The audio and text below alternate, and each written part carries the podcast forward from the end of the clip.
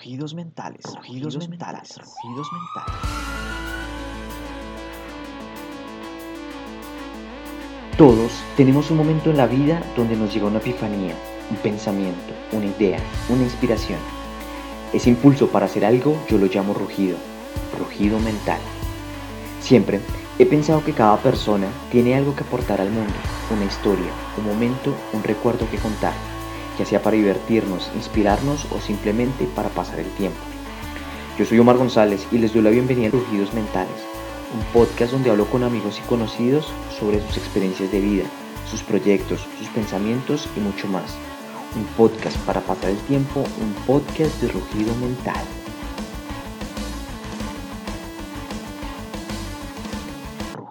Mentales, rugidos mentales, rugidos mentales. Amigos, bienvenidos al episodio número 21 de Rugidos Mentales. Gracias por escuchar este podcast. Mi invitada de hoy es Irma Rojas, comunicadora social y periodista, especialista en proyectos de desarrollo y magíster en dirección de marketing.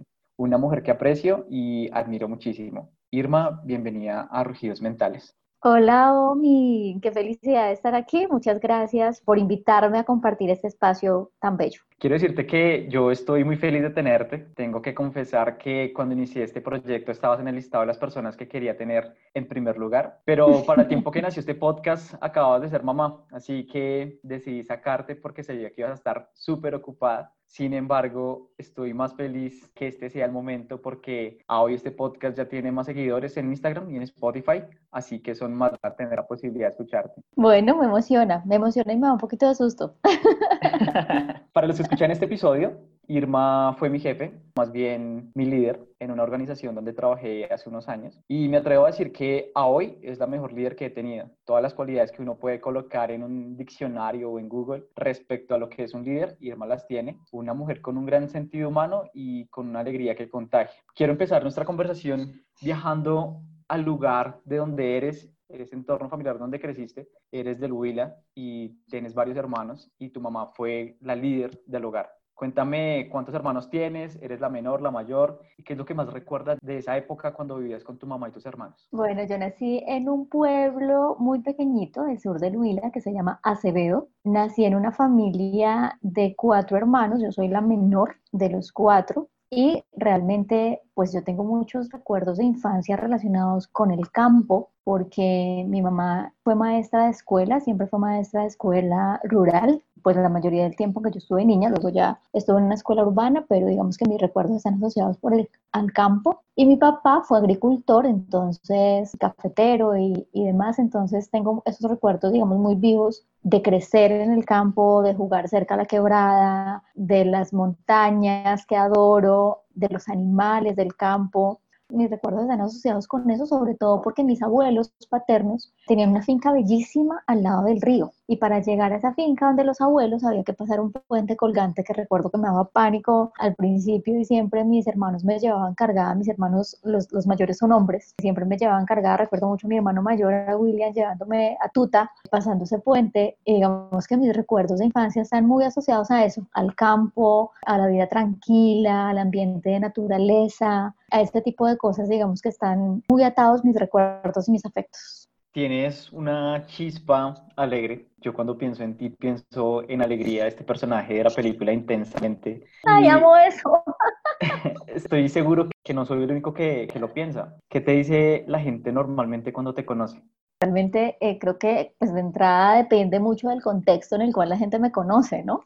Ahorita que tú me dices y que me río, creo que la gente recuerda mi risa en distintos episodios, o sea, como que me ha pasado que la gente me dice, escucho tu risa desde el ascensor, me hace falta tu risa, como que siempre la risa está como relacionada y trato de reírme mucho, realmente lo hago también intencionalmente, yo creo que la risa es una terapia maravillosa entonces procuro de reírme en vez de llorar siempre, aunque soy muy llorona también, pero procuro reírme mucho. Yo creo que la gente me dice, como que ahorita relacionándolo, siento que sí, la gente como que recuerda mi risa. Y creo que lo que dejo en las personas, tratando de encontrar una respuesta realmente a tu pregunta, más que lo que la gente me dice cuando me conoce, es lo con lo que la gente se queda cuando, cuando no estamos tan cerca. Y creo que la gente se queda como con una energía bonita, Y creo que eso es fundamental. O sea, yo creo que uno viene al mundo a tocar positivamente la vida de la gente. Y ese debería ser el propósito de todos. Yo pienso que esa parte que dices es lo que te decía, es esa chispa, esa chispa que tienes de alegría total, pero ¿siempre tuviste esa chispa o fue construyéndose en el camino?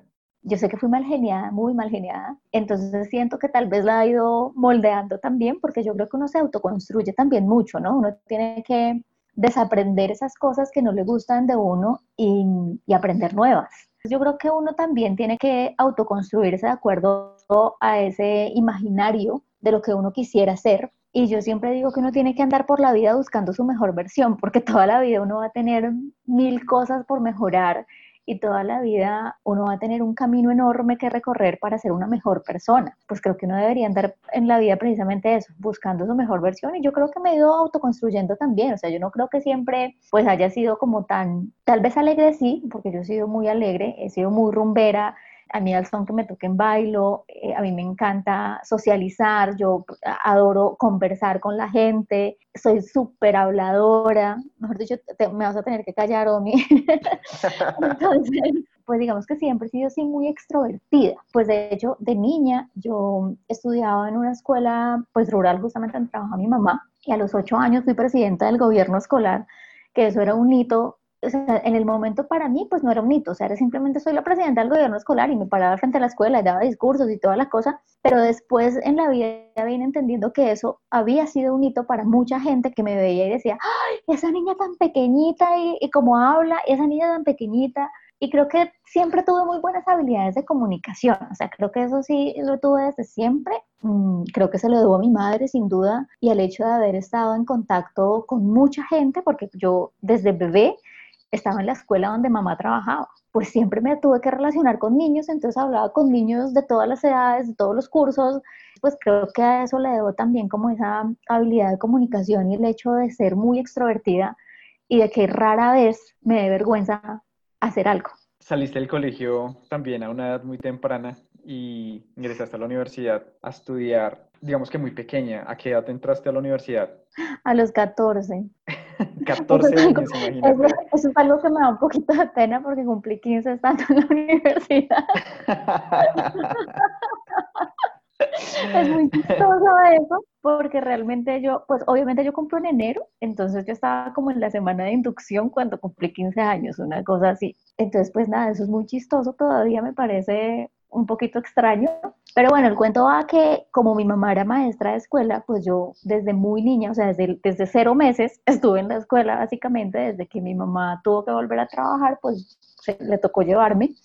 Y tenía una persona que me cuidaba, pero pues yo estaba todo el tiempo en ese contexto. A medida que fui creciendo, pues ya una niña no se queda solo en el apartamento donde vive la maestra, sino que me metía a los salones, porque sí, y fui aprendiendo y recuerdo que mi mamá me cuenta la historia de que un día, de que ella siempre me veía leer, pero ella pensaba que yo memorizaba las palabras de acuerdo a los dibujos. Entonces ella no creía que yo supiera leer, sino que simplemente decía, ah, la niña relaciona tal cosa. Y que un día, como que de tanto verme, la profesora de primero de primaria le dijo, la niña está leyendo. Y mi mamá le dijo, sí, pero sí lee, porque yo lo que creo es que ella, pues como que se aprende y memoriza. No, la niña lee. Entonces mi mamá me dice que cogió un periódico y me dijo, venga y lea. Y yo leí. Y en esa época yo tenía cuatro años. Entonces mi mamá dijo, y esta niña lee cuatro años, ¿yo qué voy a hacer con ella? Porque si espero que cumpla seis, en esa época a, los cinco seis creo que entraba uno primero, si espero que cumpla y entra primero, pues se va a aburrir un montón porque ya sabe leer, que es lo que se les enseña a los niños en primero. En esa época digamos que no era tan y en una escuela rural pues no había que el pre-kinder, que párvulos, que bueno, todo lo que hay hoy en día en esa época yo no lo viví. Entonces, pues básicamente mi mami habla con su director de núcleo y le dice, no, pues matricule a la niña en primero. Ya mi mamá me dice, iban como a mitad de año. Me matriculó y evidentemente pues pasé primero y terminé la primaria de ocho años. Entonces entré al colegio a hacer sexto de bachillerato a los nueve años y salí del colegio a los 14, pues que fue la misma a la que entré a la universidad y ya estaba yo en, en matriculada y como en semana de inducción cuando a finales de enero cumplí 15 años y esa es la historia. muy, muy joven y muy pila también desde, desde muy niña y yo creo que no sé qué tan fácil es entrar a una universidad siendo tan joven? Tú que pasaste por ahí, ¿cuáles dirías que son las desventajas de entrar a estudiar tan joven? Pues como que habían cosas que no eran tan chéveres, ¿no? Pero pues la vida es así, o sea, creo que yo siempre fui la más chiquita, o sea, en el colegio de hecho yo era la más pequeñita y me acuerdo que el jefe del, del núcleo educativo de mi mamá le decía, no ponga a la niña en el colegio porque está muy pequeñita. Y mi mamá le dijo, pues es que ella es la que quiere irse para el colegio, yo qué con ella si terminó la primaria. Y el señor vuelve le dice lo mismo cuando terminó el bachillerato, porque además el terminar el bachillerato implicaba una separación física de mi mamá para poder ir a estudiar. Yo hasta ese momento, cuando terminé el bachillerato, vivía en Acevedo. Para irme a la universidad tenía que trasladarme a Neiva. Eso implicaba que me tuviera que ir de la casa teniendo 14 años. Pues era, digamos, otra, otra situación. Mis hermanos, por fortuna, mayores todos. Eh, mi hermana ya vivía en Neiva, porque mi hermana estudiaba también en la Universidad Surcolombiana. Eh, uno de mis hermanos también estaba ahí. Entonces, finalmente, pues como que fue un proceso que se dio natural. O sea, yo nunca viví como el proceso de separación dramático que a veces uno ve que los hijos se van de la casa y resulta ser un drama, pues en mi casa nunca se vivió o yo nunca lo sentí de esa manera porque fue como un proceso natural. Ah, bueno, listo, me voy a estudiar. Y lo había visto y había visto ese modelo, si me entiendes, mi hermano se debe estudiar, mi hermana se debe estudiar, entonces de alguna manera como que para mí era lo lógico, lo que había que hacer y simplemente pues me fui, viví con mis hermanos, por supuesto, con los tres vivimos mucho, algún, algún tiempo y bueno, fue una experiencia súper linda, yo creo que pues siempre fue la más chiquita, si algún compañero de la universidad está escuchando eso, recordará que en algún momento me decían la mascotica, pero digamos que desventajas como tal no, o sea, creo que viví viví adelantadas muchas etapas de mi vida, siento un poco, o como desfasada, más que adelantada, como, como que desfasada, como que mis compañeros de universidad ya eran grandes, iban a rumbear y yo no tenía cédula, entonces no podía ir a rumbear, como que a veces me sentía un poquito desfasada, eh, pero también tenía eh, los compañeros que armaban plan donde yo pudiera estar, entonces creo que fue una época linda y bueno, a mí sí me pasó algo que creo que, que, no le pasa a la mayoría de las personas y es que la, la, la, mayoría de las personas tienen sus amigos entrañables de su época de colegio. Yo tengo mis amigos entrañables de la época de universidad porque siento que seguramente por, por eso, por haberlas vivido un poco despasada, yo creo que mis compañeros con los que estudié en, la, en el colegio, pues me charlo con un par de compañeros, pues, pero no así que yo, que yo diga, pues amigos del alma, tengo una amiga que es de mi vida, que, que, curiosamente estudiamos algunos años en el colegio, pero pues es la amiga de la vida desde que teníamos cuatro años. Siento que viví esa etapa un poco distinto al resto del mundo. O sea, te pasó lo contrario, ¿no? Esa época donde cumples 15 años, normalmente estás con las personas con las que estudias en el colegio, pero estuviste, fue aquí con la gente de la universidad. Entonces, bueno, chévere porque conectaste también muy rápido con gente que ya era un poco más adulta. Estudiaste comunicación social y periodismo en la Universidad Sur Colombiana. Ya en esta parte que llamamos de la conversación, has podido compartir que siempre te ha gustado la conexión con las otras personas, hablar, compartir, que también eres muy extrovertida. ¿Siempre tuviste en mente estudiar esta carrera? No, yo no tuve pensabas? en mente estudiar comunicación. Realmente, eh, no, o sea, yo creo que ni siquiera sabía que era comunicación social y periodismo. O sea, creo que nunca lo tuve en el radar. Yo quise estudiar veterinaria. Y digamos que en el colegio recuerdo haber querido estudiar veterinaria, tal vez por la conexión que tenía yo como con el campo y porque yo amaba los animales, entonces yo me veía como cuidando perritos y teniendo una fundación para cuidar perritos, una cosa así. Entonces como que dije, bueno, chévere. Ya digamos cuando uno está cercano a 11, que empieza a explorar y le empiezan a decir que hay que pensar que estudiar y ese tipo de cosas, estuvo dentro de mi, de mi panorama, digamos, un tema de trabajo social. Y recuerdo mucho que mi profesora de español me dijo, tú deberías estudiar algo con literatura, a ti te, se te dan bien las letras. Pero pues, o sea, yo nunca tuve una, un proceso de orientación vocacional así súper profundo, una cosa, no, nunca. Y en realidad la decisión fue fácil porque yo tenía una única opción para estudiar. Yo tenía que estudiar en la Universidad Surcolombiana porque era la universidad pública y era la que podía acceder. Entonces, pues era simple. Tienes que escoger algo de ahí y punto. O sea, no hay, no, no hay más, no hay más por dónde buscar. Entonces, en la opción de descarte, porque literalmente fue una opción de descarte, entonces en la opción de descarte, eh, lo primero que descarté fueron las ingenierías, porque yo no quería nada con números. Entonces, números no, descarto ingenierías, descarto como toda esa, esa área. Y mi segunda opción de descarte fueron las licenciaturas, porque mi madre fue maestra y a mí el trabajo del docente me parece supremamente admirable, pero me parece supremamente sacrificado. O sea, mi madre tenía noches, fines de semana pasando notas, preparando clases. Entonces no es solo el tiempo que tú estás ahí, sino todo el tiempo que tienes antes. Y además que por lo menos el referente que yo tenía de mi mamá era de una líder de su comunidad muy fuerte y ese liderazgo le asignaba muchas responsabilidades también. Entonces como que a mí me parecía eso como que no, yo, yo no me veía con esa vocación.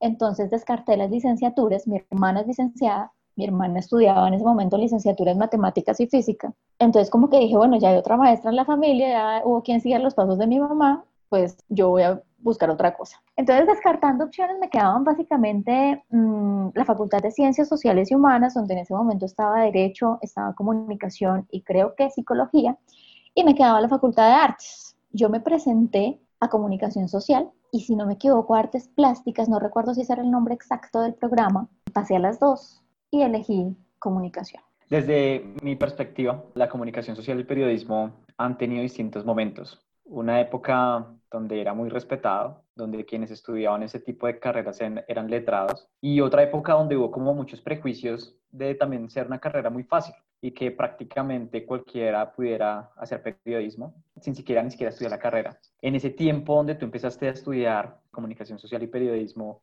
¿recuerdas qué tipo de cosas se hablaban del periodismo? Eh, yo creo que había como de todo un poco. Yo em, pues empecé a estudiar y mi carrera tiene ese componente de comunicación social y periodismo, o sea, como que une las dos cosas. Y los primeros semestres fueron muy de comunicación y de teorías de la comunicación y de mm, entender un poco desde la historia de los procesos comunicacionales y a mí me pareció un poco denso la verdad el tema y ya digamos como a mitad de carrera cuando logremos superar esa fase, porque en realidad fue como más de superar, empezamos a hacer periodismo. Digamos que para mí en ese momento no era tan claro la diferencia entre la comunicación social y el periodismo. Yo hoy la veo muy clara y creo que se, se, complementan mucho, pero en ese momento como que no era tan claro. Yo recuerdo que hubo muchos debates, además que yo soy de universidad pública, ¿no? Entonces en universidad pública se cuestiona, se debate, se hace paro por, ¿no? Recuerdo muchos debates frente al tema de la profesionalización del periodismo, porque digamos que el, que el, hecho de nosotros no tener tarjeta profesional, pues era un debate enorme frente a si era un oficio que cualquiera podía ejercer, o como, como el sentido de estudiarla durante cinco años, eh, si no iba a ser una profesionalización y demás. Yo creo que viví ese debate casi que toda mi carrera, pero para mí fue claro que era tan válida la mirada del profesional porque para mí son profesionales aunque se hagan empíricos. Y de hecho tuve la oportunidad de trabajar y de compartir con colegas que no tenían un título de universidad, pero que para mí eran excelentes periodistas. Entonces digamos que para mí fue como transparente el hecho de que, de que pues yo era una privilegiada en el hecho de, de tener ese tipo de formación y de que finalmente es uno quien se hace el camino, independientemente de en qué te hayas formado. Y yo creo que el debate es muy fuerte en el periodismo por eso, que porque no tenemos tarjeta profesional, que porque cualquiera se vuelve presentador de televisión o presentadora, porque además hay un estereotipo muy fuerte hacia el género femenino, ¿no? Entonces, que hay la, comunicadora, ¿no? Entonces siento que hay, hay, una etiqueta muy marcada también hacia el género y entonces había como ese estereotipo de, ah, estudias comunicación para presentar televisión y yo pues no necesariamente, ¿no? O sea, o, o para volverte famosa, ¿no? Y pues en realidad no, o sea, en realidad hay un montón de caminos para andar y puede que sí, mucha gente sueñe con eso y está muy bien, pero otros soñamos con otras cosas y también está bien, ¿me entiendes? Eh, yo creo que pasa en la comunicación social y el periodismo lo mismo que en cualquier carrera, o sea, en una carrera incluso tan seria como el derecho. Está el abogado litigante tinterillo, con todo el respeto que pueda meritar eso, y está el profesional dedicado desde otra perspectiva. Hay de todo y creo que no se trata solo de la profesión, se trata en esencia de lo que uno quiere ser y cómo se quiere construir. Tú acabas de, decir algo muy valioso dentro de la conversación y es ese tema del autoaprendizaje también, que yo creo que en esta época es mucho más fácil y rápido con todas las tecnologías que existen, de que una persona simplemente, no sé, viendo tutoriales, haciendo cursos pequeños, va profesionalizándose, por decirlo de esa manera. Entonces, esa parte que tú dices de que un profesional no lo hace el título, estoy totalmente conectado con esa idea. Yo siento que, la experiencia te da un plus impresionante, o sea, hay muchas cosas que la universidad no te enseña. Entonces, ese aprendizaje que te da la vida también debería, debería contar, ¿me entiendes? Total. En los tiempos juveniles, uno normalmente para poder tener dinero, empieza a trabajar con el pensamiento de empezar, no sé, con una experiencia laboral. Y normalmente uno empieza con trabajos informales que le dan ese primer paso a ser responsable. Esas experiencias a veces uno ni siquiera los coloca en la hoja de vida. ¿Tú tuviste trabajos informales? Yo tuve trabajos demasiado informales. Bueno, en realidad yo, digamos que cuando yo empecé a trabajar, lo que se dice trabajar, pues tuve la fortuna de hacerlo casi que es mi profesión. Pero pues lo que tú dices, uno hace muchas cosas para ganarse la vida, pero yo no diría que son trabajos, sino, no sé, rebusque, qué sé yo, o sea, como, como otra cosa. Yo hice muchas cosas. Yo hice desde mm, cocinar para mis hermanos y cobrarles el almuerzo, por ejemplo, para mis hermanos y para todos los que vivíamos en esa, en esa casa, en esa casa vivíamos como ocho personas y yo cocinaba y les vendía el almuerzo y, y me ganaba unos pesos ahí. Yo hice ensayos y vendía en la universidad, por ejemplo, entonces había que escribir un ensayo de X vaina, entonces yo hacía cinco, el mío y cuatro más, y vendía los otros cuatro. Yo fui reina y en reinados me gané una plata importante. Wow.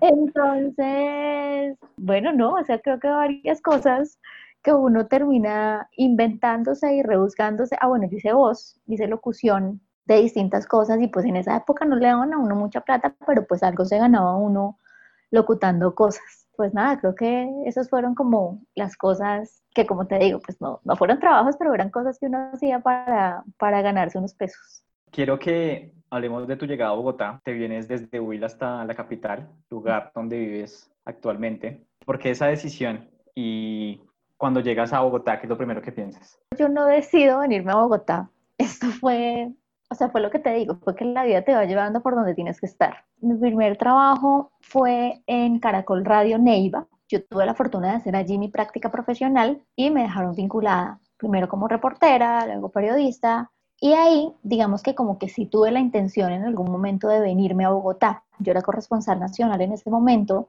y como que sentía que ahí ya había hecho lo que tenía que hacer porque pues ya ahí no se podía crecer más en Neiva porque pues el director, o sea, lo, máximo que podría llegar a ser sería directora de noticias, pero pues el director era un periodista de mucha trayectoria, Marco Fidel Yucumá, quien tengo en mis más profundos afectos, pero pues Marco no iba, no iba a salir de ahí, ¿sí me entiendes? O sea, yo no iba a pretender nunca ocupar el lugar de Marco porque a Marco le quedaba mucho camino para andar todavía ahí siendo director y yo estaba muy joven, como que dije, no, tal vez deba irme para Bogotá. Y ahí tuve la intención y como que hablé en ese momento con el, con el director de noticias, el director de corresponsales o del sistema informativo, creo que era en ese momento, que era Héctor Rincón. Y Héctor me dijo, bueno, miraremos la posibilidad. En ese momento entra el grupo Prisa y compra Caracol y bueno, hace un remesón, cambia la gente. Héctor deja de ser el director de corresponsales del sistema informativo, entra Yolanda Ruiz y digamos que pues con Yolanda no, no había esa cercanía como para mirar la posibilidad, entonces yo decido renunciar a Caracol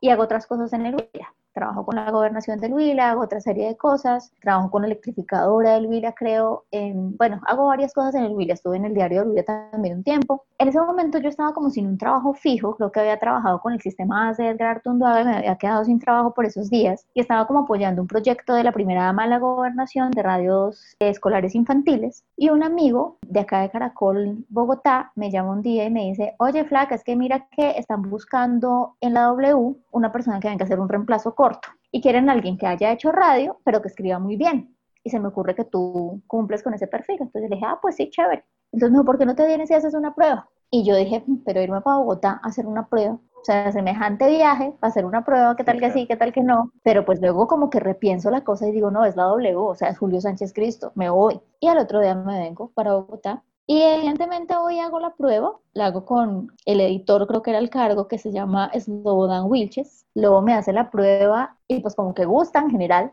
Al otro día entonces me dice, ¿por qué no madrugas a las 4 de la mañana eh, para que mires cómo es la dinámica y estemos acá y yo le dije, listo. Madrugo a las 4 de la mañana, pasa algo ese día y es que pues la persona encargada de llegar a la misma hora a hacer el resumen de noticias para Julio Sánchez se queda dormida y yo llego y eran las cuatro y media, el resumen de noticias se le tenía que pasar a Julio antes de las 5 de la mañana al lugar del mundo donde él estuviera. Y me empiezo a angustiar y digo, Dios mío, tengo que hacer algo, o sea, no va a haber resumen de noticias, ¿qué va a pasar? Corro a la cadena básica que tenía un amigo que se llama Leonardo Sierra y le digo, Leo, es que no ha llegado, eh, ¿qué hago? Porque mira la hora y ya llamé y no me contesta, entonces me dijo, no, pues debe ser que se quedó dormido, pues regularmente lo que se hace es A, B y y él me da la instrucción, me dice qué, qué se hace, y con la instrucción que recibo, yo hago un resumen de noticias. En ese momento la persona que tenía que haber llegado a las 4 me llama como faltando un cuarto para las 5 y me dice como, no, terrible, me quedé dormido. Y yo, no, pues mira, yo, yo hice este resumen A, B, C, D,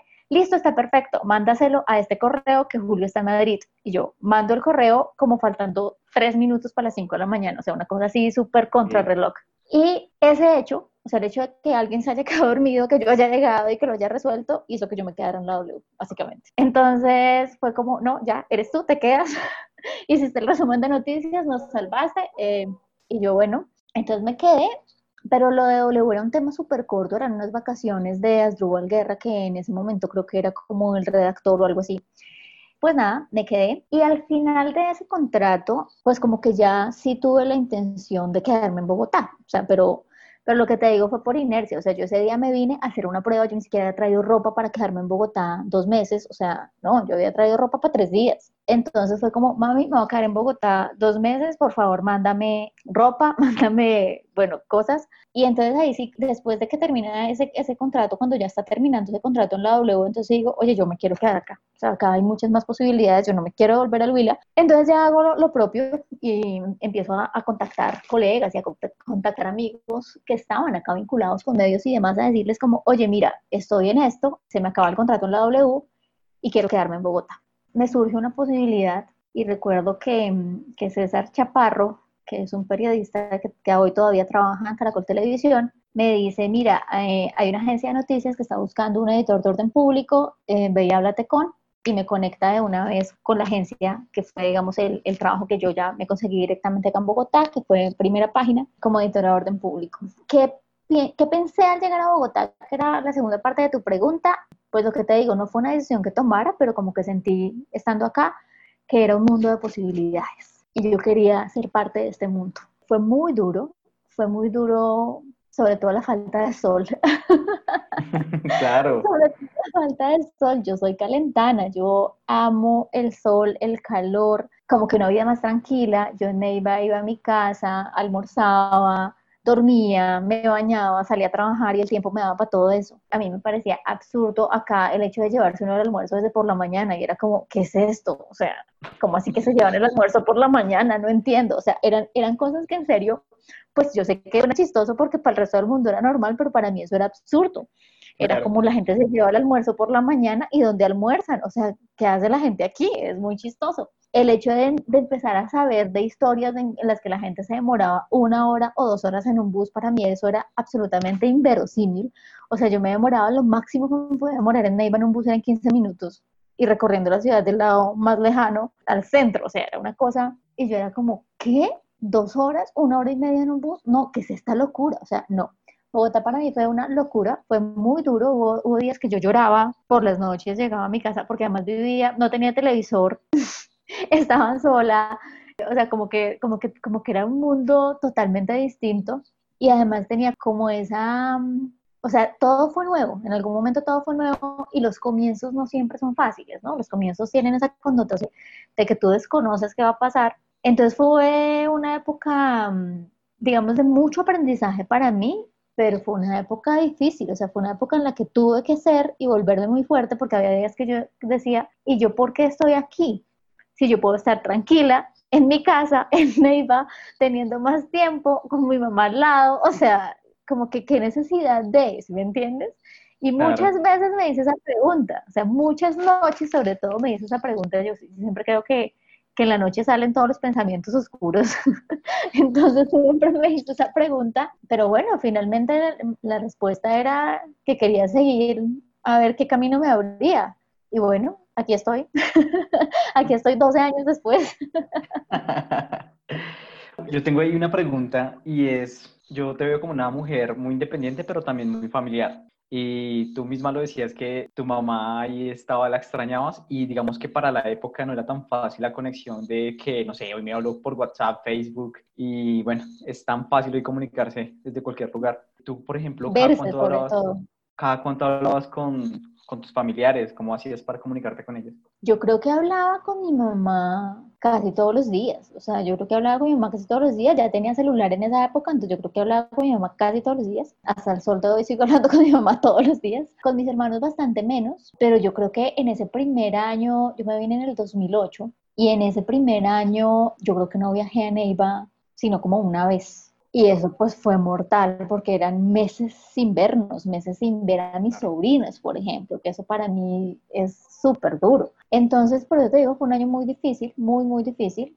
Mm, pues desde ese punto de vista, porque en realidad fue, o sea, tuvo otras cosas muy bonitas, si me entiendes, fue un año de aprender muchísimo, de conectar con muchos colegas y con amigos que hoy día tengo que son súper entrañables. Creo que con mi mamá sí, hablaba todos los días, pero pues con el resto de la familia no, no era tan fácil y sobre todo el hecho de no vernos era difícil, ¿sí me entiendes? Porque hoy en día tú haces una videollamada y, y, los, y, y sientes más cerquita, ¿me entiendes? Exacto. Eh, me ha pasado incluso ahorita con, con, la pandemia, porque pues yo estaba muy acostumbrada a, a, más cercanía y sobre todo por el momento de mi vida que estoy viviendo, me hubiera gustado tener mucho a mi familia cerquita, pero como que la tecnología lo facilita, o sea, como que hago una videollamada y los veo y ven a mi hija y bueno, como que la cosa va fluyendo más suavecito. No me imagino cómo sería donde no nos pudiéramos ver, hubiera sido bastante más complejo. Nos venías contando que trabajaste en la W, uno de los medios de radios más prestigiosos a nivel nacional. Si te digo en este momento, el primer recuerdo que se te venga, el mejor recuerdo de esa experiencia en este medio, ¿cuál sería?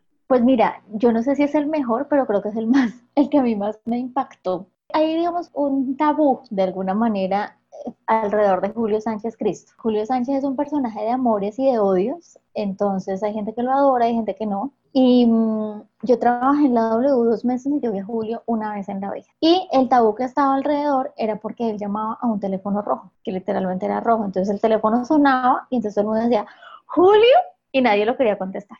Entonces como que todo el mundo era, ay, Dios mío, qué susto. Y había, digamos, un imaginario colectivo de que Julio era una persona supremamente estricta y si uno cometía un error, lo echaban. Así de simple. Pues yo en ese momento era redactora para la página web y resulta que eh, tenía que estar conectada con lo que estaba pasando al aire y escribiendo para publicar en la página web. Estaban haciendo una entrevista con Rafael en España y estaban hablando, no me acuerdo de qué tema, creo que eran unas elecciones, algo así. Y yo estaba tomando nota de eso, inmediatamente cambiaron, se me quedó la nota sin terminar y cuando vine a terminarla, la nota era de Costa Rica o de Puerto Rico y yo escribí Costa Rica, una de dos. O sea, confundí Puerto Rico con Costa Rica dentro de la nota y quedó mal la nota. Y yo la publiqué. O sea, no me fijé, la publiqué. Se dieron cuenta al otro día y se dio cuenta Rafael de España. Y ya la nota llevaba 20 horas publicada, una cosa así. Entonces, claro, yo ajusto la nota, pero yo dije, no, pues me echaron. O sea, yo estoy aquí temporal, la embarro en una página tan importante como en la W, pues todo nada que hacer. Y entonces yo le dije de una vez a Slobodan, que era mi jefe, y evidentemente Julio llamó y se enteró, y resulta que no, que no me echaron, que fue como, ah, bueno, ya se corrigió, ah, bueno, no, pues ojo, tal cosa, tal, tal. Entonces yo como que ahí digamos que me quedó a mí de aprendizaje el hecho de que las etiquetas y los tabús que se tejen alrededor de, pues a veces no hay que creerles tanto, ¿me entiendes? A veces hay que permitirse vivir su propia experiencia. Entonces, por eso te digo, no sé si es el, el recuerdo más mejor, pero por lo menos para mí fue el más importante y creo que, y que fue como marcado. la lección que me quedó, exactamente.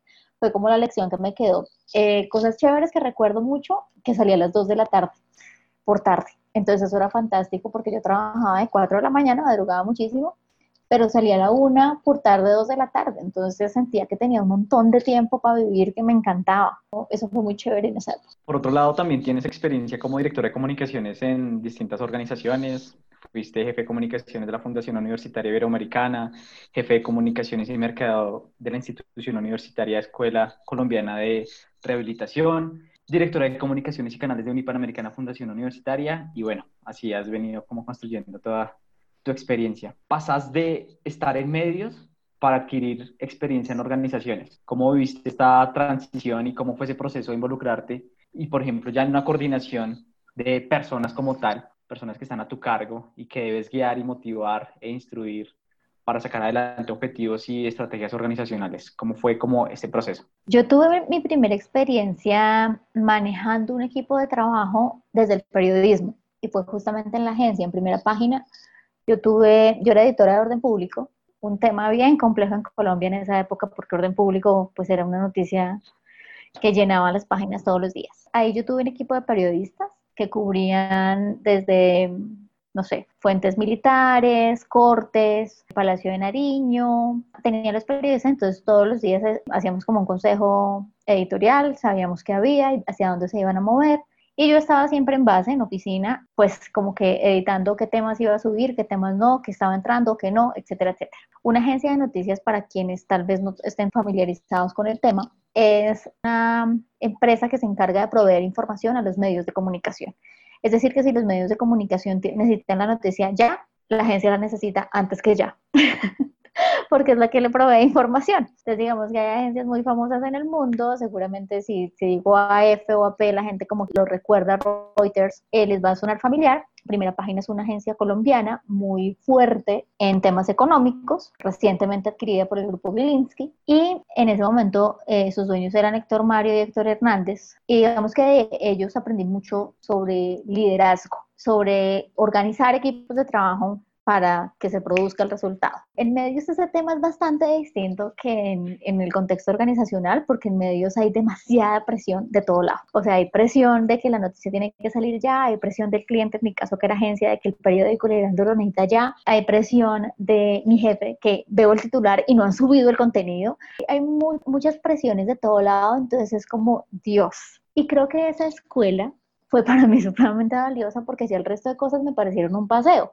O sea, después de que tú tienes semejante ritmo tan fuerte, yo tuve días que entraba a las 8 de la mañana y salía a las 10 de la noche. A mí me tocó Operación Jaque, por ejemplo. Entonces yo era editora de orden público cuando fue la Operación Jaque. Y yo recuerdo que ese día almorcé a las 5 de la tarde y almorcé a la carrera porque a las 6 y media, 7 había una rueda de prensa en Palacio de Nariño. El presidente Uribe había citado y fue en la que Ingrid Betancourt dio su famosa frase de fue una operación perfecta. Entonces me tocó, por ejemplo, días de ese estilo pues después de que tú vives semejante ritmo, semejante acelere, semejante camión a toda velocidad, pues como que uno dice, el resto de cosas ya va frenado y no va un automóvil viendo el paisaje, ¿sí me entiendes? Entonces como que siento que esa experiencia fue supremamente valiosa en mi construcción personal y profesional, porque ya lo que vino después, que en esa experiencia de liderazgo fue iberoamericana, me llegó por azar realmente. Yo renuncié a primera página y renuncié básicamente porque necesitaba irme a Huila a estar con mi familia.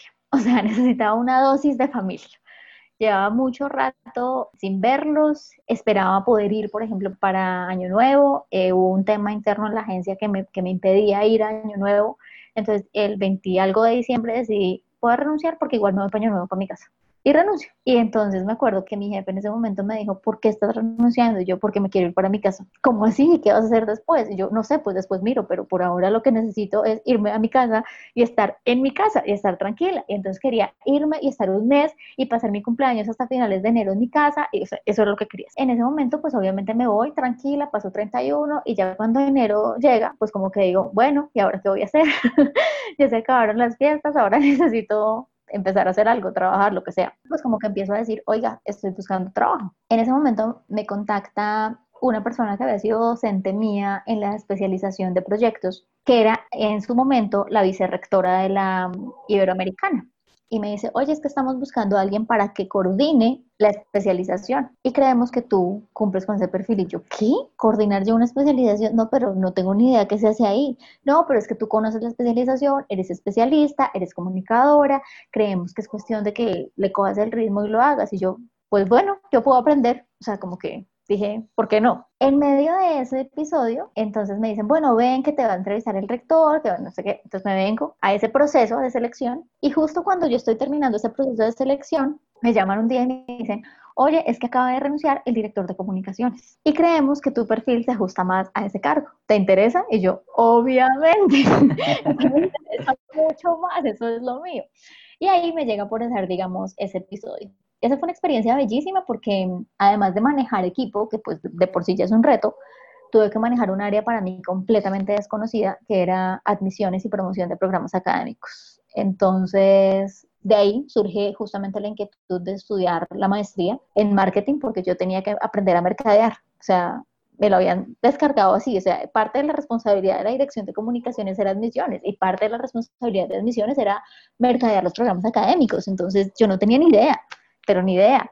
Entonces dije como, ok, ¿y esto cómo se hace? Entonces dije, tengo que estudiar. Y de ahí surge, digamos, el interés y, la, y el propósito de hacer la maestría. Y creo que mm, uno va encontrando su estilo de liderazgo. O sea, creo que nadie, por más de que tú hagas cursos o lo que sea, yo creo que es cuestión de, de entender uno y de observarse, porque yo creo que uno lo va encontrando. Yo creo que hay estilos de liderazgo distintos. De hecho, a mí en la agencia varios compañeros me decían, es que tú no sabes ser jefe, porque digamos que el ritmo era otro. O sea, yo se estaba acostumbrado a tratar a la gente de manera distinta y pues yo no encajé en ese estilo, en, en tratar a la gente de determinada manera. Entonces era como, no, pero es que ah, tú no sabes mandar gente, a ti no te, tú no sabes ser jefe. Y yo, bueno, pues probablemente no, pero me funciona, o sea, lo importante es que me funcione. Y luego entendí que era, que no encajaba con ese estilo de liderazgo, pero que yo tenía un estilo de liderazgo distinto y que seguramente donde uno encaja, y eso lo he aprendido en la vida, que a veces uno encaja, su modelo encaja en, en ciertas organizaciones y en otras no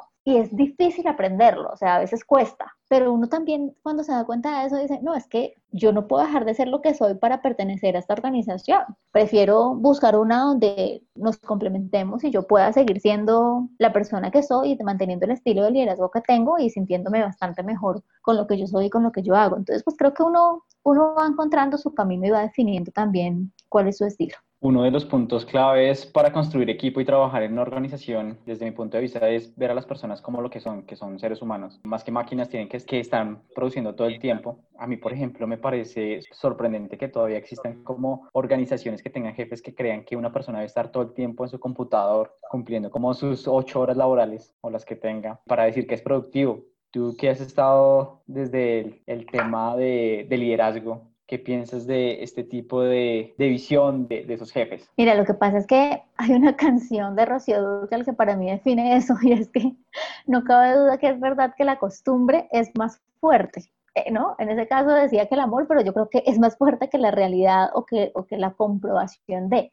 Mira, yo creo que hay algo súper valioso, que nos ha dejado esta situación de pandemia y que tenemos que agradecerle al COVID y es justamente eso, que yo creo que mucha gente ha podido transformar esa mentalidad de que tengo que estar sentado o de, que o de que mi gente, mi equipo tiene que estar aquí sentado y que si yo no lo veo frente al computador no está trabajando. O sea, yo creo que pues para mí, digamos que no es el camino y yo digo, pues no tiene mucho sentido, pero digamos que entiendo también esa visión, porque regularmente esa visión viene de personas que, que no conocen otro modelo, ¿sí me entiendes?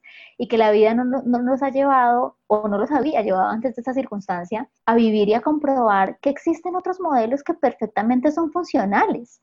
Entonces, por ejemplo, en organizaciones o en empresas pequeñas donde una persona fundó esa organización y toda la vida le ha funcionado de esa manera, pues no tiene por qué arriesgarse a que sea de una manera diferente si así le funciona, ¿me entiendes? Mientras que, por ejemplo, esta circunstancia los ha obligado a que funcione de una manera diferente. Y creo que eso les ha ayudado también a demostrar que existen otros modelos y que ese modelo de la gestión, digamos que microgerencial y controladora, de tener que estar ahí, pues no es el único camino. Y que el hecho de también confiar y motivar a la gente eh, resulta ser a veces mucho más valioso y mucho más importante porque cuando uno tiene un equipo en el que confía primero, porque yo creo que cuando uno le confía en algo, uno siente más responsabilidad de que lo tengo que hacer bien, ¿no? Que cuando, que cuando te quieren obligar a hacer. O sea, cuando uno le obligan a hacer algo, pues te obligan es un decir, porque uno siempre puede no hacer lo que no quiere hacer, pero que cuando te obligan, entre comillas, a decir algo a, o hacer algo, tú lo haces de mala gana, porque lo haces obligado. Entonces es como, pues sí, me tocó hacerlo, pero no vas a, a, a, dar ni media milla extra, o sea, vas a hacer lo que te toca y punto. Mientras que cuando tú estás motivado y cuando tú sientes que están confiando en ti, tú te esfuerzas por hacer lo mejor posible porque dices, no, es que lo tengo que, mejor dicho, lo tengo que sacar del estadio porque es que me lo dejaron para que yo lo hiciera y lo tengo que hacer muy bien. Entonces yo sí creo mucho que el camino pues es la motivación. O sea, y entiendo lo que te digo que pues que hayan otras perspectivas y otros mundos, pero pues siento que cada día es más demostrable que la confianza y la motivación en los equipos de trabajo generan mejores resultados en términos de productividad que el hecho de, de un ambiente de trabajo controlado de manera microgerencial. Tú te adelantaste una palabra que tenía en mente y es la palabra confianza. La confianza se gana. Cuando inicias con un nuevo equipo, tú, por ejemplo, ¿cómo haces para conectar con él, para ganarte esa confianza y para que cada individuo conecte con los demás que hacen parte del equipo? Por ejemplo, ¿qué tipo de actividades normalmente realizas para que conecten? Bueno, yo creo que son varias cosas. O sea, yo creo que construir confianza sobre todo implica vivencias en las que uno cumple lo que ha prometido. O sea, en la medida en que tú recibes cumplimiento, tú empiezas a creer. Y a partir de que crees en algo o en alguien, confías, ¿no? Entonces la confianza es una construcción casi que permanente, porque además tú puedes diez veces haber dicho voy a hacer esto y hacerlo y una vez no, no hacerlo y, y la gente va a recordar más la vez que tú no lo hiciste que las diez que sí lo hiciste. Entonces eh, es un proceso casi que permanente. Yo lo que creo o lo que yo trato por lo menos de hacer cuando soy la nueva del equipo es tratar de conocer a la gente. O sea, lo primero que para mí es importante es llegar y sentarme con cada uno y saber un poquito de su historia. O sea, ¿qué te trajo hasta aquí? ¿Qué es lo que tú haces? Y tratar de conocer. Yo creo que en la medida en que uno teje algún, algún nivel de empatía con las personas, y es lo que tú decías hace un ratito, o sea, como que las personas son seres humanos más que máquinas. Entonces, sí, pues yo voy a trabajar con este equipo, pero este equipo es humano. Entonces, pues tengo que sentarme y dedicarle un, un tiempo para saber de ese ser humano que está ahí y luego entender cuáles son sus habilidades, a qué se dedica y cómo vamos a potencializarlas. Yo creo que lo primero es eso y ahí procuro, pues como eso, como tener una oportunidad de escuchar y de conocer a las personas. Me parece curioso que me preguntaras qué haces para que entre el equipo, pues como se conecten. Pues en realidad no sé. Yo creo que se va dando naturalmente a partir de la generación de espacios de compartir. O sea, yo creo que en la medida en que uno como que está generando esas oportunidades de conocimiento mutuo, pues seguramente se va dando, ¿no? Y yo siempre creo que la palabra enseña, pero el ejemplo arrastra. Esa es una frase que tengo tatuada en el alma. Y puede que tú digas 80 veces, tenemos que trabajar en equipo, tenemos que trabajar en equipo, tenemos que trabajar en equipo. Pero si tú no trabajas en equipo y si todo el tiempo dejas a la gente sola haciendo lo que le toca, y si tú no te remangas un poquito o te pones la camiseta para hacerlo con tu equipo, pues la gente no te va a creer que es trabajar en equipo. O sea, yo siempre creo que el ejemplo arrastra. Entonces, pues es, ¿qué tenemos que hacer? Hagámoslo, ¿no? Juntos y cuál es tu parte y cuál es mi parte, yo cómo te ayudo y tú cómo me ayudas. Y hay algo que yo creo que es súper importante que tiene que ver con el hecho de aprender del otro. Yo creo que parte del liderazgo es darse a uno la oportunidad de aprender de, su equipo. Y de acuerdo a mi experiencia, yo he evidenciado que eso es algo que a muchos líderes les cuesta, como que hay también un imaginario colectivo en que la figura de líder es el que se la sabe todas y el que dice qué hacer. Y no, y realmente no, O sea, no tiene por qué ser así. Yo no conozco la primera persona en el mundo que la sepa todas. O sea, no la conozco. Y está bien reconocerlo. O sea, yo creo que es parte de mostrarse humano, ¿no? O sea, sí, puede que yo sea la líder y la jefe de este equipo, pero pues no sé cómo se hace tal cosa. O no sé cuál es la solución a este problema. Encontrémosla entre todos. Y creo que es, eso también marca una diferencia importante cuando la gente te ve real, ¿no? No un ideal de, ¿no? No como la que todo el tiempo me tengo que mostrar que yo soy la que sé, que yo soy la que vivo, que yo soy la que defino. Pues sí, pero no, o sea, sí tengo ese rol, pero lo puedo hacer colectivamente y puedo nutrirme también de esas otras perspectivas y de esas otras miradas. Yo creo que eso es una riqueza que también te da el hecho de exponerte a la diversidad. Como te contaban en una de mis primeras respuestas, yo desde muy niña tuve contacto con, con niños de todas las edades, de todas las razas, de todo lado, y creo que esa exposición a la diversidad también te da esa apertura, ¿no? Pues venga, ¿qué estamos pensando todos? Y pueda que yo no esté de acuerdo. Y al final, el hecho de que yo sea el líder me da la ventaja de tomar la decisión, ¿no? Pero, pero me doy la posibilidad también de, pues como de conocer y de escuchar. Creo que esas cosas son clave y lo que te digo, la construcción de confianza creo que es un proceso permanente y constante. Yo tengo dos frases muy presentes que aprendí de ti. La primera es, el premio al buen trabajo es más trabajo. Yo lo he entendido muy bien durante estos años, pero quiero que hoy desarrolles ese significado al decirla, digamos que no la podría entender por sí misma, pero cómo te ha tocado vivirla. Mira, eso es un aprendizaje total y me hace reír mucho que te hayas quedado con esa frase, Domi. Pero pues sí, o sea, a veces uno se queja un montón de que por qué a la gente, no sé, que voy a hablar en términos súper coloquiales, pero por qué a la gente que es más floja no le ponen más vainas. Pues por lo mismo, porque les va a hacer a medias, ¿no?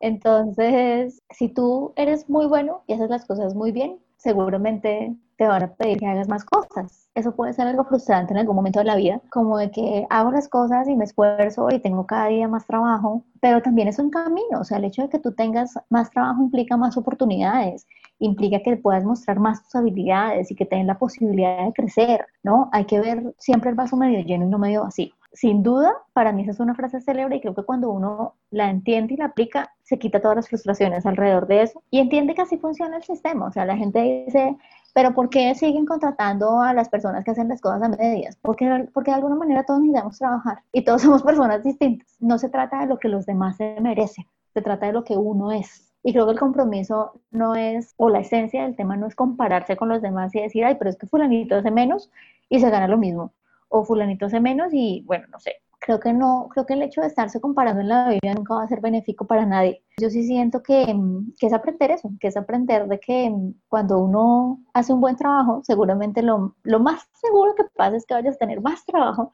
pero que ese trabajo también implica pues oportunidades, oportunidades de mostrar, de crecer, etcétera, etcétera, y que no se trata de lo que los demás se merecen o de lo que los demás son, se trata de lo que uno es. Y si uno es bueno, pues sigue siendo bueno con más o con menos trabajo y ya.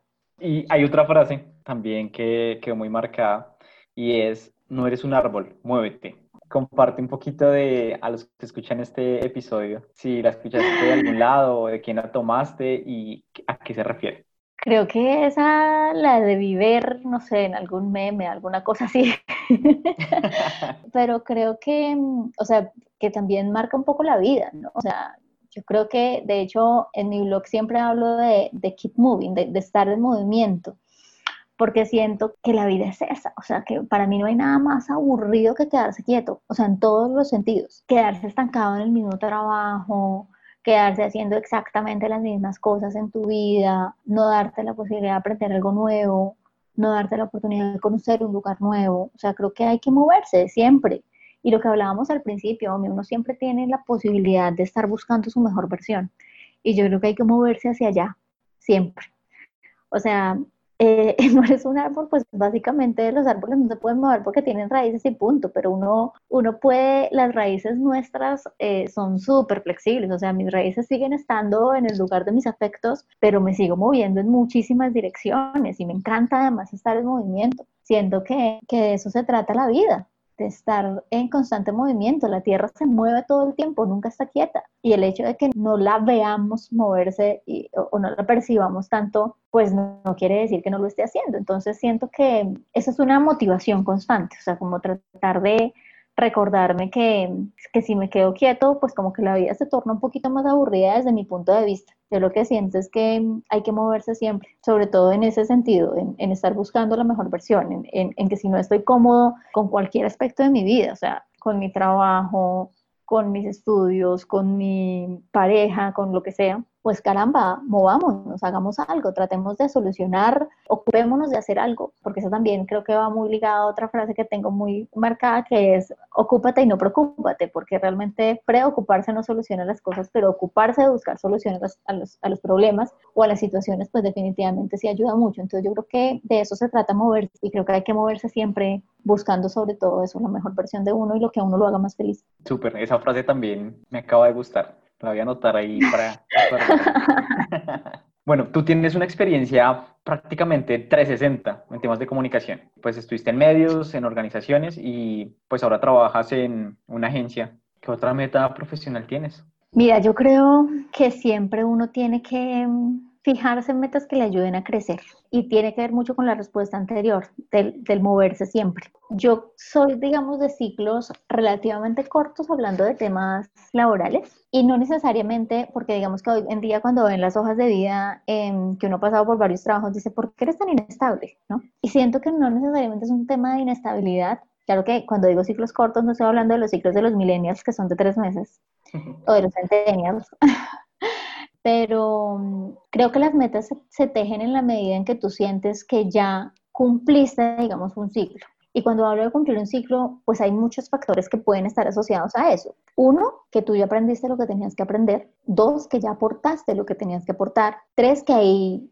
pues no hay mayor posibilidad de, asumir retos nuevos, de asumir retos distintos. Y esto lo digo básicamente por mi estilo, porque yo soy así y porque a mí me mueve eso, a mí me mueven los retos. Habrá quienes no, habrá quienes está bien quedarse en el mismo trabajo porque, porque tienen todo lo que necesitan y está bien, o sea, no quiero decir que tenga que ser de una forma o de otra, simplemente es lo que a ti te haga sentir bien. Pues yo he podido hacer un poco, por fortuna, así como tú lo dices, Omi, todo lo que yo he querido de alguna manera. Y ahorita que estoy en agencia, pues he, he tenido una experiencia divina porque no me imaginaba que, que fuera a vivir esto. Y si me preguntas cuál es mi próxima meta, siento que todavía tengo mucho que aportar y mucho que aprender en el tema de agencia.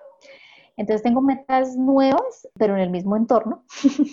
tengo metas nuevas en el mismo entorno todavía. Siento que hay mucho por hacer todavía en este, en este campo en el que me estoy moviendo. Entonces me veo todavía aquí, no sé, un par de años más. Yo llevo en agencia, acabo de cumplir dos años justamente ahorita en julio y creo que me veo un par de años más construyendo en otra dirección que aporte mucho más, digamos, a la, a la estructuración, porque a veces el ejercicio de agencia de medios se parece un poquito al de agencia de prensa, que es acelerado, que es rápido, que tiene que dar resultados ya, que tengo que lograr publicaciones. Y creo que mm, el mundo nos está llevando también a, a repensar esa dinámica porque la realidad de los medios también está cambiando justamente con la pandemia, entonces la realidad de los medios de comunicación empieza a transformarse y eso hace que las relaciones públicas también tengan que mm, repensarse un poco. En ese ejercicio de repensarse creo que hay que darle bastante estructura y hay que mm, desarrollar una metodología permanente de innovación y creo que mm, por ahí va un poquito mi meta próxima. Has venido construyendo un blog Ir Más Allá, que normalmente compartes en este blog. Mi vida. Ahí, cuando la gente me dice, ¿y sobre qué escribes? Siempre digo, uy, fue pucha, ¿qué digo? O sea, como que cuando la gente me pregunta sobre qué escribes, no, pues sobre lo que me nace escribir. Tú conoces bien la génesis de ir más allá, digamos que ese fue un reto en un escenario que compartíamos laboralmente, que me puso Juliet, que también estuvo, que también pasó por aquí por tus rugidos. Eh, episodio de rugidos mentales. Sí, sí, sí, también pasó por aquí Julie.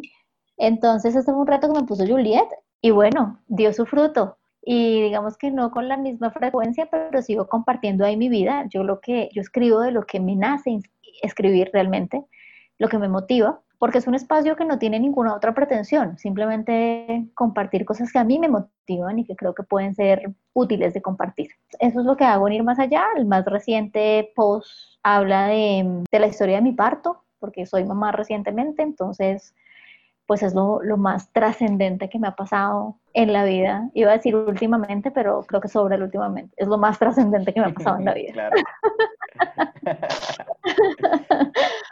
¿Tú qué piensas de, te he dicho, esa frase que cerquita del mar la vida es más sabrosa? Uy, qué delicia. que es totalmente cierta, que es totalmente cierta eh, y lo digo con conocimiento de causa. Yo tengo una conexión supremamente especial con el mar. Yo conocí el mar cuando tenía 16 años, tal vez, bastante grande, y la verdad nunca fue un sueño. O sea, yo como que nunca soñé, ay, qué rico era el mar. No, no, no. Como que mi vida estaba en otra dimensión y nunca lo soñé. Pero el día que yo conocí el mar, mi vida se tocó de una manera distinta. Tengo una conexión profunda, me encanta. Yo no soy, yo soy más bien gallina para el agua. Yo la verdad me meto al mar muy poco y le tengo un respeto profundo, pero disfruto mucho el sol, la playa, todo lo que, toda la connotación que hay alrededor de. Y he aprendido a, a disfrutar el mar de muchas maneras. Recuerdo que alguna vez en un viaje me sorprendió mucho aprender a disfrutar el mar en un clima frío, que para mí el mar siempre ha sido significado de playa, sol, bikini, o sea, una connotación muy, muy del trópico, muy nuestra. Y justamente cuando hacía mi maestría, tuve que ir a, a Viña del Mar, porque mi maestría la hice en la Universidad del Mar de Chile, justamente, a propósito del mar. Y allá, digamos que estaba en una primavera que era helada para mí, obviamente para ellos primavera ya es casi verano, pero para mí era una primavera helada. Y obviamente cuando uno iba al mar no se podía meter porque el agua era súper fría y en serio hacía mucho frío, entonces la gente de hecho hacía fogatas, iba con chaqueta a tomar vino a la playa y eso nos sorprendió mucho, o sea, otra manera de disfrutar el mar cuando me pones esta frase sobre la mesa y me dices la cerquita del mar es más sabrosa, digo, sí, definitivamente, independientemente de la condición en la que la disfrutes. Después tuve la oportunidad de vivir cerquita del mar casi cuatro meses en un paraíso de este mundo que se llama Malta. Y sí, o sea, levantarte y ver el mar todos los días te cambia el sentido, o sea, como que el solo hecho de ver el mar para mí te relaja, te desconecta, te genera una serie de sensaciones positivas que sí, definitivamente para mí estoy totalmente de acuerdo con esa frase, la aplico a mi vida y sí, cerquita del mar la vida sí es más sabrosa. ¿Cuánto crees que les ha aportado a las personas con las que has trabajado? Uy, no sé, qué pregunta más difícil. sí, es súper difícil. Bueno, no sé, yo creo que mm, no, no sé si tengo la intención de aportar algo en particular. Yo lo que siento es que si un día yo puedo hacer que ese día esa persona sea mejor, pues procuraré hacerlo, ¿no? en todos los ámbitos, o sea, si, si está en mis manos y si no me cuesta mucho y si yo lo puedo hacer y si puedo mejorar en algo ese día de esa persona, pues ¿por qué no hacerlo? Hablando, por ejemplo, de entornos laborales, si estamos reventados de trabajo y yo puedo ayudarte para que tú salgas una hora antes, pues te ayudo, y eso creo que hace que tu día sea mejor. Y obviamente, digamos que no pretendo, pero lo ideal es que se construya una relación tan equitativa y tan chévere que, que yo reciba exactamente lo mismo, ¿me entiendes? Pues yo creo que eso, yo creo que facilitarle un poquito la vida a la gente y tocar de alguna manera positivamente la vida de alguien pues creo que no sé, no sé cuánto, cuando por eso hice énfasis en el cuánto, porque no sé en qué medida o en qué proporción, pero sí hago, digamos, memoria de los espacios en los que yo he compartido con, con las personas y estoy haciendo como un mapeo, sobre todo en temas de trabajo. Yo creo que de todos mis trabajos me he quedado con amigos en mi corazón, ¿entiendes? Y creo que eso habla de lo afortunada que he sido en estos procesos por donde la vida me ha llevado y en estos lugares en los que he compartido con gente que se ha quedado en mi corazón y que se ha quedado en mi vida. Súper. Es una pregunta muy difícil de contestar porque no sabes las respuestas hasta que otra persona la responde y realmente las personas con las que hayan trabajado son los que podrían llegar a, a contar eso que te acabo de preguntar. Seguramente. Y precisamente para este episodio, algunas de las personas que han trabajado contigo los invité a que en menos de 30 segundos eh, pudieran compartir lo que pensaban de ti o cómo tú aportaste a su vida. Entonces, vamos a escuchar. Para mí Irma es luz, es paz y es puro amor. Irma es el mejor ejemplo de jefe, de persona, de mujer, de ser humano. Ella representa una época muy linda en mi vida laboral porque ella creyó en mí y me dio la oportunidad de crecer y aprender cómo con su guía y con todo su ejemplo. Definitivamente Irma es de esas personas que quiero conservar en mi vida siempre, porque suma, porque deja huella, porque siempre tiene la palabra correcta en el momento perfecto. Yo a Irma la, adoro, la quiero con todo mi corazón y en serio espero eh, tenerla en mi vida por mucho tiempo porque, lo repito, es de esas personas que, que en serio marcan huella y que su incondicionalidad y amor hacen que, que uno siempre se sienta mejor. Irma sin pensarlo ha sido guía de varias personas en muchos aspectos y yo no soy la excepción. Nos conocimos creo que en el 2012 y desde ese momento me inspiró a ir más allá, desde lo profesional como jefe a cumplir metas que pensé nunca alcanzar, en lo personal inspirándome a ser feliz y fiel en lo que creo. Y ahora en esta nueva etapa como mamá, Irma me ha apoyado como amiga en la misma situación, entender y aceptar con amor este nuevo reto. Para resumir, Irma pasó de ser mi jefe a ser una gran amiga y un gran apoyo en mi vida. Qué difícil es resumir lo que aportaste en mi vida en tan solo 30 segundos. Gracias por enseñarme lo importante de luchar por ser feliz, sin importar las adversidades, verla siempre con una sonrisa en el rostro. Gracias por ser mi apoyo cuando sentí que se me iba la vida de mis dos pequeñitas. Gracias por enseñarme que la tusa me llenó de fuerzas para comprender tantas enseñanzas y asumir nuevos retos. Por eso estoy segura que la palabra para iniciar era gracias. Gracias por enseñarme que lo más importante es levantarse cada día a trabajar sobre el principio de hacer lo que se ama, siempre en el mejor de los equipos. Tú eres la persona que nos potenciaba cada uno por el ser. Eres una mujer integral y única. Creo que uno de los aprendizajes más grandes que he tenido a nivel personal y profesional fue gracias a Irma. Me enseñó que uno puede ser el líder de un equipo de trabajo sin necesidad de imponerse y respetando la forma de ser de cada uno y aportándole lo mejor que pueda a su humanidad. Eh, creo que Irma es un, un, ser lleno de luz y de buena energía, con unas enseñanzas hermosas para la vida personal y profesional. Un abrazo. Bueno, yo creo que Irma es una persona a la que uno se siente muy agradecido con la vida de haberse la cruzado en el camino no solo por los aprendizajes en material laboral, digamos, sino a nivel personal. Creo que es una persona que siempre está en la búsqueda constante de su felicidad y eso incluye también la felicidad de la gente que la rodea, ¿no? Y yo creo que hay muchas pequeñas cosas que lo hacen a uno inspirarse en ese modelo de vida, en la que lo más importante siempre es estar tranquilo. Y bueno, yo me siento muy, muy afortunada de haber compartido, yo creo que un año y medio larguito, pero con una cantidad de aprendizajes increíbles. Entonces, bueno, Irma, te, te mando un abrazo y sabes que te quiero mucho y bueno, ojalá que pronto nos encontremos. Bueno, voy a empezar este reto a hablar en 35 segundos respecto a Irmayé. Primero quiero decirles que es un ser humano que aprecio con todo mi corazón, la amo. Ella es una gran amiga, además que es un gran, gran ser humano, una persona valiente, determinada. Y la conocí en muchas circunstancias de mi vida, creo que hemos tenido muchas cosas, muchas vivencias, pero sobre todo es una persona muy positiva, por eso yo le puse algo bien eh, contundente. Ella es mi Irma Yes. En la vida tienes la oportunidad de, de, encontrar personas muy talentosas, personas que se convierten en un referente para ti, en un ejemplo a seguir. Y asimismo encuentras personas que hacen las cosas con amor, con el corazón pero en mi opinión creo que encontrar esa mezcla de las dos cosas es supremamente difícil, aunque esas excepciones, y en este caso con Irma, eh, considero que es una persona maravillosa como persona, que pone primero el ser que es, es, el punto de partida para que las cosas salgan bien independientemente de que tú seas un excelente profesional. En mi opinión es una excelente profesional, es una excelente persona y conté con la, con la, con la dicha y, y y con la fortuna de, de, haber trabajado mucho tiempo con ella. Irma es de las personas que llega a tu vida para hacerte crecer, para potenciar los conocimientos que tienes y darte confianza para alcanzar tus objetivos. Creo que también es de esas líderes que cuando ya no la acompañan a uno en el camino, cuando uno asume ese reto, piensa en cuáles fueron las fortalezas que ella tuvo para que uno pueda aplicarlas en, en su ejercicio y mostrarle a la gente con la que trabaja que no es necesario imponer, sino compartir y afianzar las habilidades de cada uno para formar mejores equipos. Entonces, pues mi agradecimiento total y eh, todo el cariño del mundo. Bueno, estas fueron como algunas de las personas que pude contactar. Hay un montón también que estaban en el listado, pero se nos acabó todo el podcast de estas personas.